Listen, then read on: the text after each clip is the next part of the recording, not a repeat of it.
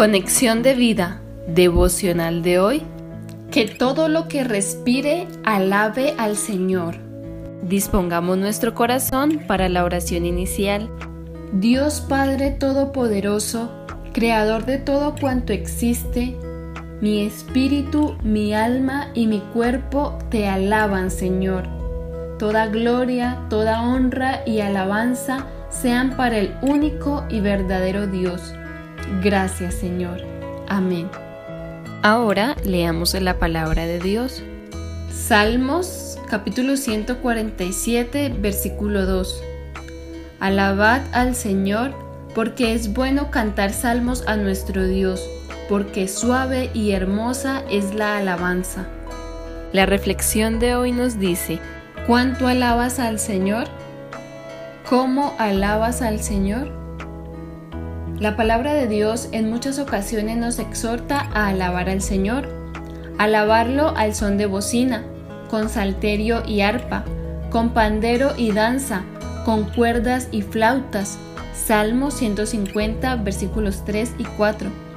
Y es que el Señor se deleita en la alabanza de su pueblo, en aquellos que le adoran sinceramente, en espíritu y en verdad.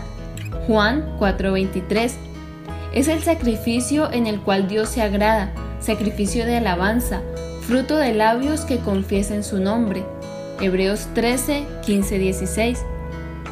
Entendiendo esto, que la alabanza es indudablemente algo que agrada al Señor e incluso un mandato suyo, y que se nos exhorta en muchas ocasiones, nosotros, como hijos obedientes, alabemos al Señor en todo tiempo y con todo nuestro ser Cantemos para Él, dancemos para Él, toquemos instrumentos para Él.